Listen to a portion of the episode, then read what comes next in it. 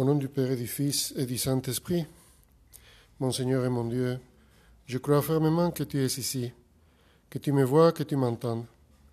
Je t'adore avec profonde révérence. Je te demande le pardon de mes péchés et la grâce de faire avec profit ce moment de prière. Ma Mère Immaculée, Saint Joseph, mon Père et Seigneur, mon ange gardien, intercédez pour moi. Nous continuons à vivre ce temps de Pâques, ce temps où l'Église fête la résurrection du Christ. Le jour de la résurrection, Jésus était apparu aux femmes et aux apôtres, mais l'Évangile de ce dimanche, de ce troisième dimanche de Pâques, nous raconte une autre apparition. Le même jour, c'est-à-dire le premier jour de la semaine, deux disciples faisaient route vers un village appelé Emmaüs, à deux heures de marche de Jérusalem, et ils parlaient entre eux de tout ce qui s'était passé. Ils ont quitté Jérusalem dans un état de grande incertitude, car ils savaient déjà que les femmes avaient trouvé le tombeau du Christ vide et qu'elles avaient même vu des anges qui leur avaient assuré que le Seigneur était vivant. Cependant, tout comme les autres disciples, il ne leur avait accordé aucun crédit. Ils avaient encore des doutes sur la résurrection ils ne croyaient pas ce que les femmes avaient dit. Donc, ils rentrent chez eux, au village Emmaüs. La tristesse est très grande, et dans ce temps de marche, ils s'entretenaient de tout ce qui s'était passé. En suivant le récit évangélique, on peut imaginer ce dont ils parlaient. Ils ont mis leur espoir en Jésus. Ils ont pensé qu'il était le Messie promis. Il parle de ses grands prodiges, de tout ce qu'il a dit, de toutes les paroles qu'ils ont entendues de la bouche de Jésus, de l'enthousiasme qu'il suscitait chez les foules, de l'entrée à Jérusalem acclamée par les enfants et les adultes il y a seulement une semaine, le dimanche de Rameau, et aussi de son arrestation, des accusations du de la torture qu'il a endurée avec la flagellation, le couronnement d'épines, de sa condamnation et de sa mort sur la croix, comme s'il s'agissait d'un malfaiteur. Cette splendide aventure à laquelle ils avaient cru est finie. Comme dit le pape François, ils ne pouvaient pas croire que le Maître et le Sauveur qui avait ressuscité les morts et guéri les malades puissent finir pendus à la croix de la honte. Ils ne pouvaient pas comprendre pourquoi Dieu Tout-Puissant ne l'avait pas sauvé d'une mort si ignoble. Et nous voyons comment ils sont tristes. Et maintenant rentrent, ils rentrent pour reprendre la monotonie de leur vie d'avant. Quel découragement de ces disciples. Le Jésus qu'ils avaient suivi était mort. Ils pensaient qu'il serait le Messie, mais la réalité est une autre. Le pape François aussi, dans une homélie en parlant de ses disciples, disait que des fois l'homme s'autoparalyse en refusant de surmonter son idée de Dieu, d'un Dieu créé à l'image et à la ressemblance de l'homme. Que des fois il désespère en refusant de croire que la toute-puissance de Dieu n'est pas la toute-puissance de la force, de l'autorité, mais qu'elle n'est que la toute-puissance de l'amour, du pardon et de la vie. Mais Jésus, Jésus qui les a choisis, ne va pas permettre qu'ils s'égarent. Il vient à leur rencontre. Or, tandis qu'ils s'entretenaient et s'interrogeaient, Jésus lui-même s'approcha et il marchait avec eux. Mais leurs yeux étaient empêchés de le reconnaître. Combien de fois nous arrive une chose pareille?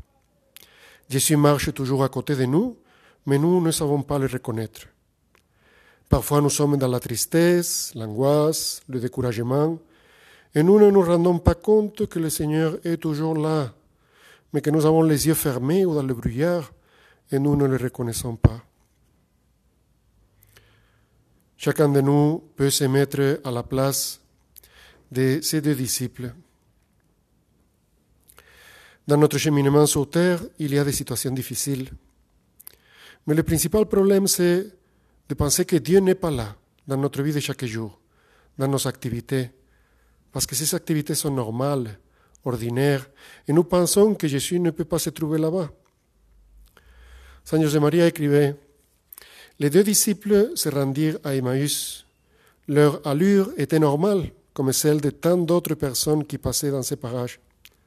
Et c'est là, avec naturel, que Jésus leur apparaît et qu'il marche avec eux, engageant une conversation qui leur fait oublier leur fatigue.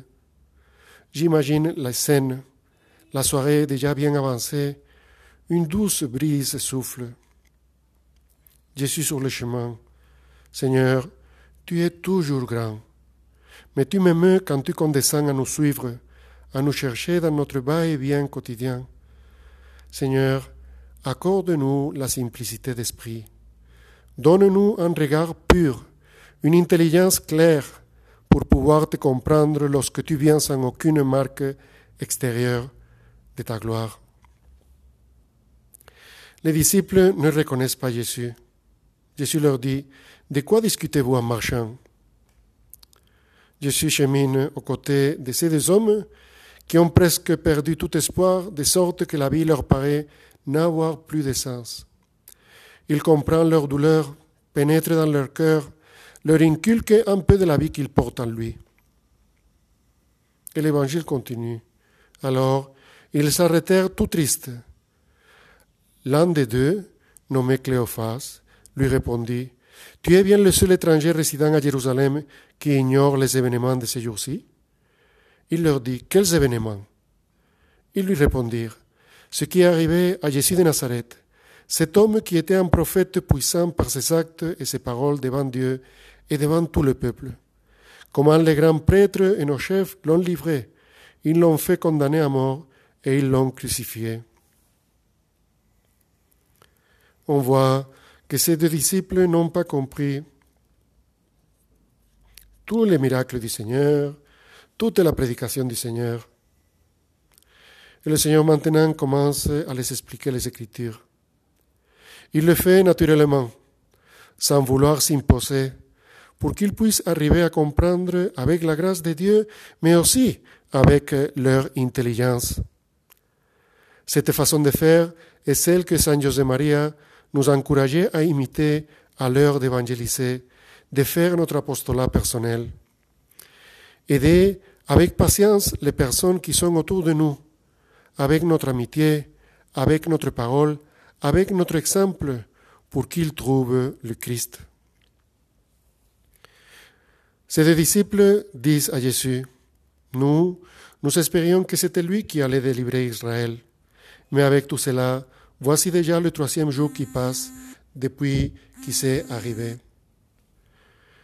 Dès qu'ils ont ouvert leur âme et raconté ce qui les inquiétait, ils commencent à recevoir la lumière de Dieu. Et Jésus leur dit, Esprit sans intelligence, comme votre cœur est lent à croire tout ce que les prophètes ont dit. Ne fallait-il pas que le Christ souffrisse cela pour entrer dans sa gloire? Et partant de Moïse et de tous les prophètes, il leur interpréta dans toute l'écriture ce qui les concernait. On arrive au village, à Emmaüs. Saint José Maria dit, le trajet s'achève, et les deux disciples qui s'en rendre compte ont été blessés au plus profond de leur cœur par la parole et par l'amour de Dieu fait homme, regrettent qu'ils s'en aillent. Car Jésus prend congé d'eux en faisant semblant d'aller plus loin. Il ne s'impose jamais notre Seigneur. Une fois que nous avons entrevu la pureté de l'amour qu'il a mis dans notre âme, il veut que nous l'appelions librement. Nous devons le retenir de force et le prier. Reste avec nous, car le soir tombe et le jour déjà touche à son terme. Il commence à faire nuit. Il nous arrive que beaucoup de fois nous sommes peu audacieux. Mais disons-lui, comme ses disciples, reste avec nous, parce que j'ai tel problème ou tel autre, cette préoccupation. Et toi seul es la lumière. Toi seul, Seigneur, peux calmer cette soif qui nous consume. Reste avec nous. Et Jésus reste avec nous. Nos yeux s'ouvrent comme ceux de Cléophas et de son compagnon quand le Christ rompt le pain. Et bien qu'il disparaisse à nouveau de notre vue, nous serons nous aussi capables de nous remettre en route. Il commence à faire nuit pour parler de lui aux autres, parce qu'autant de joie ne tient pas dans un seul cœur. Jésus s'est arrêté avec ses disciples et au moment du repas, dans la fraction du pain, ils l'ont reconnu. Quelle joie dans le cœur de ces hommes. Jésus vraiment est ressuscité. Si nous reconnaissons et aimons le Christ qui fait route avec nous, si nous écoutons sa voix, non seulement nous serons remplis de joie, d'assurance et d'optimisme surnaturel, mais nous aussi nous partirons en courant, communiquer aux autres que le Christ est vraiment ressuscité et qu'il est passé par notre vie. Demandons à la Vierge Marie, à la fin de cette méditation, de nous aider à toujours reconnaître le Christ qui marche avec nous. Je te remercie, mon Dieu, de mon résolution, des actes d'amour et des inspirations que tu m'as communiquées dans cette méditation. Je te demande de m'aider à les mettre en pratique. Ma Mère Immaculée, Saint Joseph, mon Père et Seigneur, mon ange gardien, intercédez pour moi.